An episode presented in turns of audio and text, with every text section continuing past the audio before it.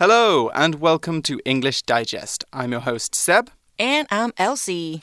Okay, so we're going to be looking at a topic based writing assignment today. Mm -hmm. It's talking a lot about um, personal changes or imagining a different kind of you. We're going to be talking about a bigger change today, though. We're actually going to be talking about imagining what life would be like for you if you were born a different sex. Okay, so today's today's episode is going to take us through a lot of discussions of sex, gender, and uh, talking in hypotheticals. So let's get started. 我们出生的时候啊，性别并非能由自己决定。但是呢，你是不是曾经幻想过，如果能够以不同的性别诞生在这个世界上，你的人生会有什么不同的发展呢？ 所以今天啊，要请你以 "What if I had been born a different gender" 为主题，写一篇至少一百二十个单词的英文作文。文章必须分段哦。嗯哼。We can't decide which sex we were born with or which gender, but we all must have imagined what our life would have been like if we had been born with a different one. Now, write an essay in at least 120 words, two paragraphs, to describe your thoughts. Okay, so that was our assignment, and it's an interesting one. Have you ever wondered what life would be like if you had been born another sex, Elsie? Um, I always tell my friend and family that if I could choose, I would want to be a man in my next life. Hmm, okay. Why would you do that? I think I wouldn't have to care so much about my appearance or spend so much money on it, mm. like buying hmm. cosmetics and different products just to maintain my appearance. Yes, we definitely put a lot of expectations on women, especially with their appearance and how right. they should behave or how what they should do. Um, all right, let's take a look back at the prompt. We used the word sex here. Now, sex, as you might already know, has two meanings. It can either mean 性爱, as in sex between two people, or it can mean 性别.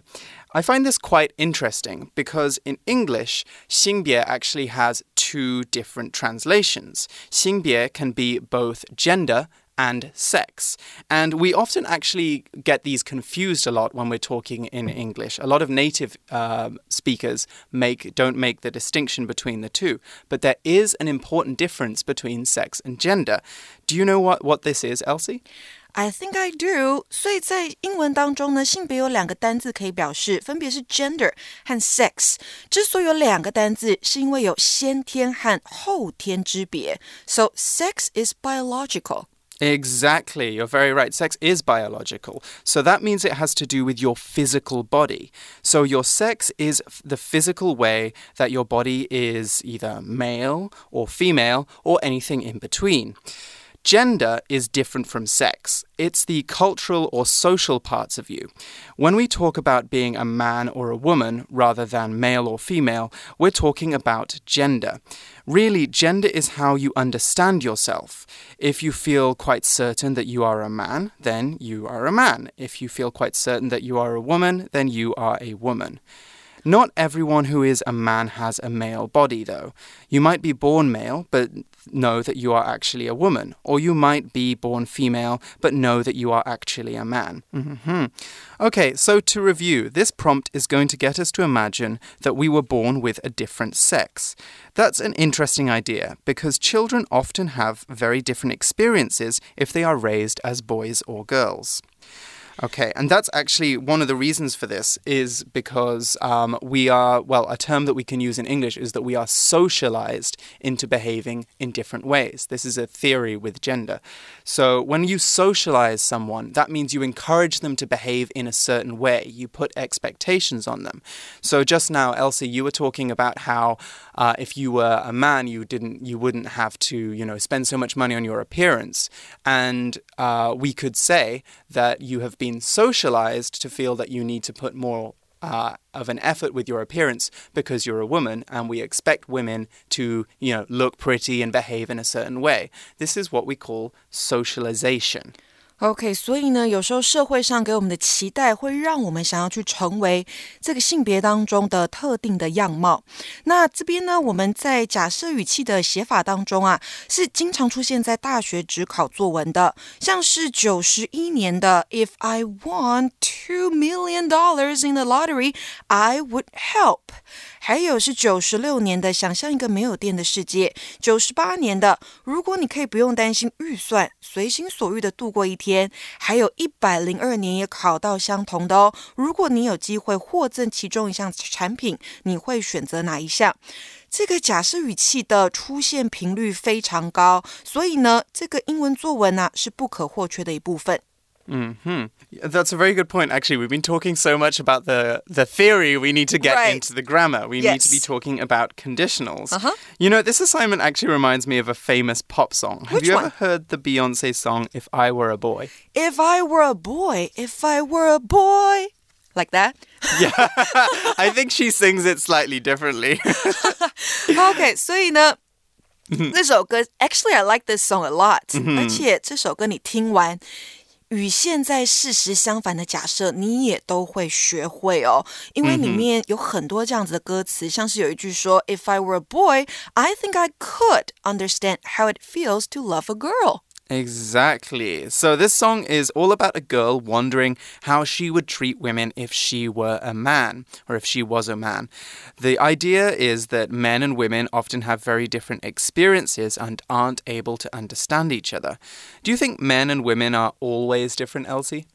Not always, but most of the time, men and women are different. In my opinion, um, we look different and we think differently. Mm, okay, so what Beyonce is saying in this song is that men, because they have very different experiences, might not be able to empathize or understand the way that uh, women think or the way that they or what they're expecting in a relationship.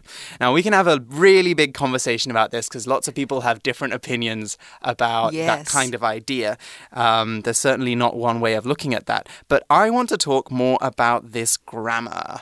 Of course，再来呢，我们要注意的是啊，假设语气当中用中文表示就是如果点点点点就点点点点。那中文的假设语气比较没有时态的差别，英文呢相对来说就比较复杂哦。那我们可以简单分成三种。第一种是可能实现的假设，第二种是与现在事实相反的假设，还有第三种是与过去事实相反的假设。Hmm right. So you're describing the different kinds of conditionals. To write today's passage, we're going to have to have a good understanding of conditionals. These are grammar structures we can use to talk about things that will happen or might happen under certain circumstances. Unfortunately for you guys, conditionals are a lot more complicated in English than they are in Chinese because you know, in Chinese, you can just say 假设, you can say 如果, and those are your conditionals. In English, we have four different types of conditionals zero conditionals, first conditionals, second conditionals, and third conditionals. So, an easy way of talking about this is to say that the lower the number is, the more likely the situation is. So, when we talk about a zero conditional, we're talking about something that always happens under certain circumstances. Um, and if we're talking about a third conditional, we're talking about th- something that won't happen but could have happened, basically. So, for example, a zero conditional would be if you heat water, uh, if you heat ice, it melts. Ice always melts when you heat it up. It's never going to turn into something else. It's always going to melt. So when you're talking about effect, you use this kind of conditional sentence, right? Exactly. We normally use zero conditionals to talk about science because science is full of rules and laws that never change. They are always the same. So we use the zero conditional a lot. Now, there are some differences between zero conditionals and other ones. Because when we get to the first conditional, we're now talking about something that will happen uh, if a condition is met, but we don't know that that's going to happen necessarily. So, for example, let's look at. Um, I'm going to use this sentence a lot to give you a guys a, an idea of the difference. A first conditional might be if you talk to mum like that, she will get angry.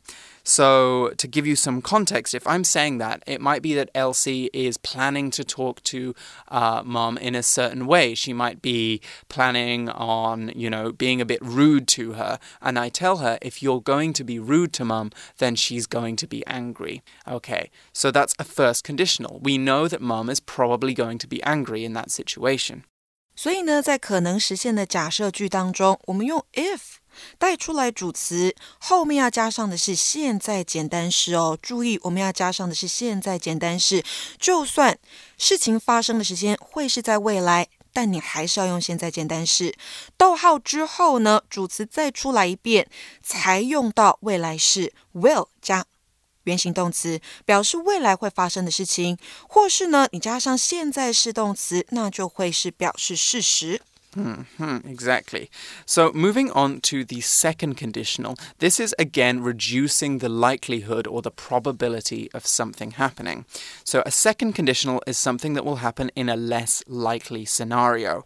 So, let's use that sentence, that first conditional. If you talk to mum like that, she will get angry. We could change that to if you talked to mum like that, she would get angry. So, there's still a possibility that mum will get angry in this situation but it's less, I think it's less likely that Elsie's actually going to be rude to her.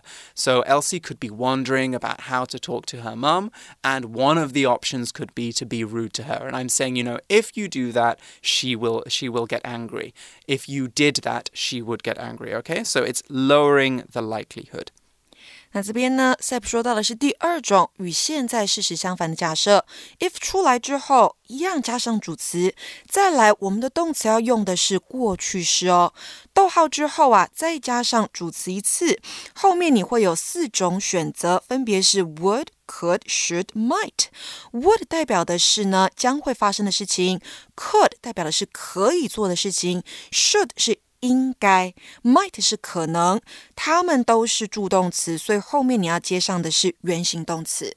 Mm -hmm, that's a very good point. All of those modal verbs, would, could, should, and might, you'll notice are none of them are very definitive. None of them are very um, high probability. They're all kind of saying it's possible. 有可能性. It's not definitely going to happen. So when you see something like that, you know that you're dealing with second conditional or a third conditional. And that actually brings us to the last conditional we're going to be talking about, and the one that you're going to definitely be using in this writing assignment. The third conditional. So, when we're talking about the third conditional, we're talking about a hypothetical situation, so an imaginary situation that could have happened, but that won't happen now. Okay, so for example, um, if you had talked to mum like that, she would have gotten angry. So there's our sentence again. When I'm saying it that way, we we've already had the conversation with mum. You know, Elsie's already spoken to mum and she was very polite. But we're talking about it later and I'm saying if you were rude to her, she would have been angry. She's not angry, but she would have been angry if you had been if you had spoken to her like that.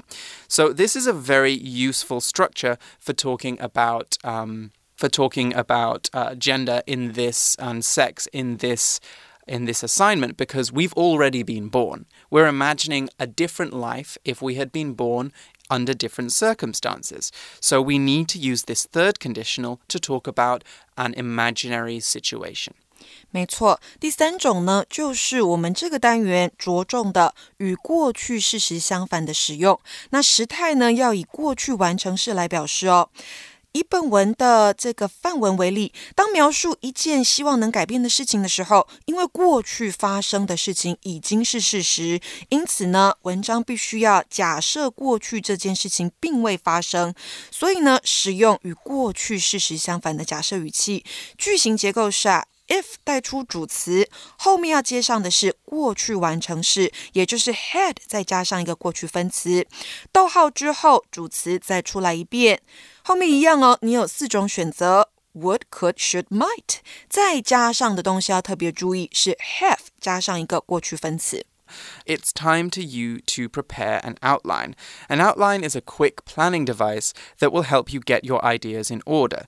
It'll also help you from stop from stopping. It'll also stop you from spending too much time writing about one part of your essay. So I always have a lot of trouble with this when I'm writing a big piece of writing. I might spend days on the introduction and write a really long, detailed introduction, and then I have no space to write the body okay. and the conclusion. So, uh -huh. writing an outline, I think, is a really good planning device. So let's take a look at the example outline in the magazine.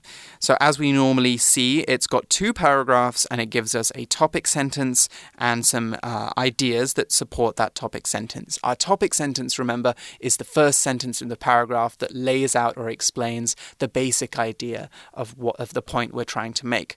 So our first topic sentence is I finished reading The Art of Being Normal in English class last week.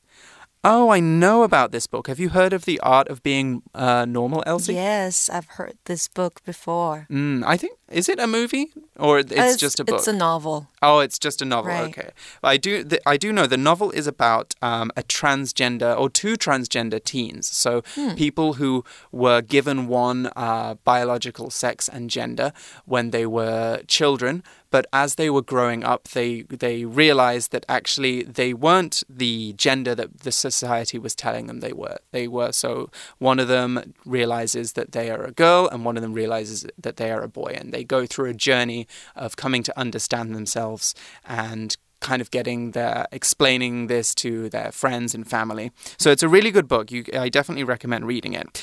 And so that's how the outline starts. I finished reading The Art of Being Normal in English class last week. It then follows up by saying, I had no idea about gender before reading it. I have been thinking more about gender since I read the book. I wonder how my life would have been if I'd been born a girl. Okay, so this person goes on to make three statements the effect that the art of being normal had on them, um, uh, some reflections on gender, and then they go into the topic of our writing assignment. They say, I wonder how my life would have been if I'd been born a girl. There we have a third conditional, okay? So there's an example of how you can use it. 没错，这边呢，我们的主题句它是要用来触发、表示触发背景的，所以触发背景呢，在这样的作文当中相当的重要。是什么样的状况让你有这样子的想法？这边呢是借由在英文课上面所读到的一本书为背景，叙述自己呢对于 gender 性别议题的想法转变。然后呢，刚刚这个 C G。I wonder how my life would have been if I'd been born a girl。承上启下，接下来呢，你可以预期他会写到的是，他开始在思考，如果他变成一个女生，会是怎么样的生活。So there should be some examples, right? Yes, so the second paragraph is all about expanding or giving some examples of this imaginary other life. The person says, I'd probably be closer to my sisters if I were a girl. Okay, so there again, we have a second conditional, an example of the second conditional. If I were a girl, I'd be closer to my sisters. Okay, so then they go on to say, being a girl could be much more stressful. Okay, it seems like this person has some similar uh, ideas to you, Elsie, that hmm. women and men have very different experiences. They go on to say, Some girls in my class say strange men on the street say creepy things to them. Okay, creepy things, we'll be talking about them more uh, in a minute. One example of that is catcalling. It's basically when um, men shout things to women on the street about their appearance or about, you know, um, normally kind of, you know, things about their bodies that make the women uncomfortable. So they might comment on, you know, them looking very sexy, things like that. So it's a kind of verbal sexual harassment, right? Yes, it's a verbal thing. Yes. Mm -hmm. So they say that these strange men are saying creepy things to them, and that's an example of catcalling, I think. So they then go on to say they wish they hadn't walked to school on those streets.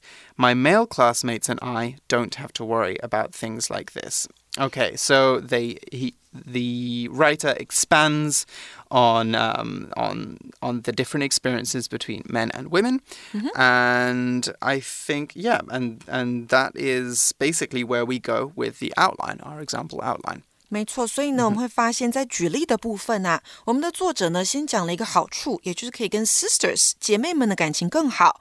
那接下来呢，作者就提到当女生可能有的坏处。So one advantage and one disadvantage are presented here. Hmm exactly. Okay, let's move on and read through our first and second samples and give you some quick writing tips that you can employ when you're going in to write your own uh, imaginary scenario of being a boy or a girl.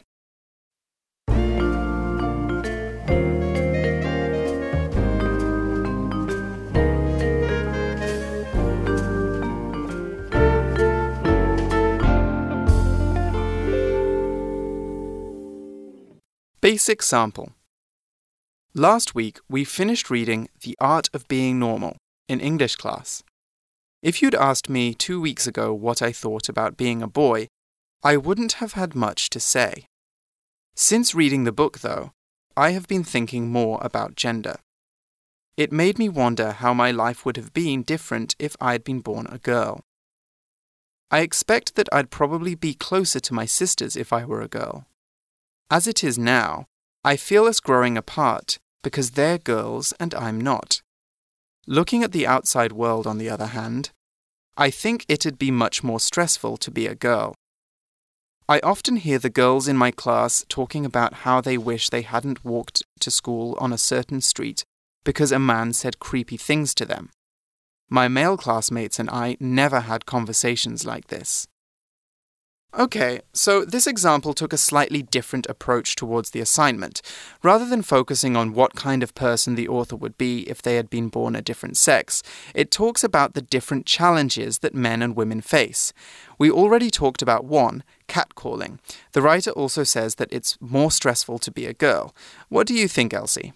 I agree. I think it seems women need to be more careful than men, at least on the streets. hmm 在街上好像我们要特别小心，对不对？那这边呢，作文里面有一句话，他说的是：“If you'd asked me two weeks ago what I thought about being a boy, I wouldn't have had much to say。”这个是一个与过去事实相反的假设。两个星期之前你问我的话，我不会有太多的想法。那再给同学们一个与过去事实相反假设的例句哦。For example, if Janet had run faster, she would have qualified for the Olympics。也就是如果当初 Janet 跑快一点，那她就有资格晋级奥运。Ah, it sounds like we're talking about third conditionals again. To reiterate, we use this uh, when we're talking about possibilities that have already come and gone. One way then you, that you can recognize a third conditional is that you will see the, the past tense in one of the clauses. So if Janet had run faster, had there lets us know that we're talking about the past tense. If we're going into the past tense, we're talking in the third conditional. We also saw another structure that uses the word wish, didn't we? Right，所以呢，我们有一句话是 They wish they hadn't walked to school on a certain street。那这边呢，我们看到的是主词加上 wish 加上 that，以及一个主词再加上过去完成式。wish 在这个句型当中啊，表示和过去事实相反的希望，表示这个希望呢跟过去事实是不符合的。So for example, how I wish you had not shown me that awful video on YouTube，代表我多么希望你当时没有给我看那一支差劲的 YouTube 影片。 Hmm. Good point there. Okay, let's move on now to the advanced sample. Advanced sample. Sometimes I think about what my life might have been like if I'd been born a boy. This isn't to say I wish I were a boy or feel like I am one. I just think it's natural to wonder. Not only would I be different physically with a larger body and greater strength, but I think my interests, personality, and people's treatment of me would also be markedly different. If I'd been born male, I would probably be more into sports and be encouraged to pursue logical fields like math and science. I'd be less likely to do things like cross my legs or spend a long time on my appearance. It seems that boys don't have as much pressure to look attractive as girls do. What's more, their choices are questioned less often, and their opinions are taken more seriously. That level of freedom and respect is truly enviable. On the one hand, there are many ways in which boys are limited that I, as a girl, am not. Had I been raised male, I'd likely have been taught to suppress my emotions and act tough when things got hard. I might be ridiculed or scorned for doing things like wearing makeup or for having a female partner who makes more money than me. Being forced to act manly can really be hard on some boys, just as expectations of being feminine and pretty cause hardship for some girls. To me, they reflect two sides of the same problem of gender inequality Okay, I really like this sample. It makes a lot of very good points. I do too. You know, we can t- actually talk about the problems of gender that both boys and girls face. So, one problem that we don't talk about a lot that boys face is that they're encouraged to always suppress their feelings. We saw that word suppress, which means to ignore, uh, to not deal with. Because Right. if you show your feelings, then you're being, you know, very feminine or very girly. So, 男生都会被要求要压抑他们自己的情感。 Exactly, exactly. Don't show your feelings. Um, and it also deals with the problems that girls face too. So both girls and boys face problems because of gender inequality. The girls, again, are being expected to be attractive and to behave in certain ways. We saw a couple of good words here, uh, which I want to outline. One is enviable, which is something that makes you feel jealous. So, an enviable job, for example, is a job that everybody wants but few people have. An example of that would be Yvonne has an, an enviable new job as the head of a famous fashion magazine. I'm sure a lot of people would want that job. 所以 enviable 这个形容词代表令人羡慕的。 hmm exactly. Another word we can look at here is ridicule. So when we ridicule something or someone, we make fun of it or them in a cruel way. Now, ridicule can be a verb or a noun. Um, and in both s- terms, it means to, you know, to be mean to someone, to make fun of someone. So an example here would be the mean teacher ridiculed Amy for getting the easy math question wrong. 所以这个字呢，代表是去嘲笑、捉弄，而且是 in a cruel way，用一种残忍、残酷的方式。 Okay, so there's also a couple of grammar points we need to check here, which both have to do with the third conditional. 没错，所以呢，我们有一个句子是 Had I been raised male, I'd likely have been taught to suppress my emotions and act tough when things got hard。这边呢是过去与过去式相反的假设，而且把连接词 if 省略，再把句中表示过去完成式的助动词 had 移到句首，变成了倒装句。再来呢，还有一个很重要的用法哦，我们可以说 if it had not been for，或者是 had it not been for，加上名词或名词片语，逗号之后再加上主词以及一个过去助动词，也就是呢 would、could、should、might 选一个，再加上 have 以及一个过去分词，它可以表达什么呢？它可以表达要不是或是若非，那也可以用 but for 或者是 without 取代。So, for example, if it had not been for my seatbelt, I would have been seriously injured in a car crash. Exactly. So without my seatbelt, I would have been seriously injured in the car crash. All right. Okay, we've given you a lot to think about with this assignment, so I'm sure you guys are raring to get going. So we will let you get started on your assignment, and we will join you again later in the month for more exciting articles. For English Digest, I'm Seb, I'm Elsie. and we'll speak to you again soon. Bye. Bye.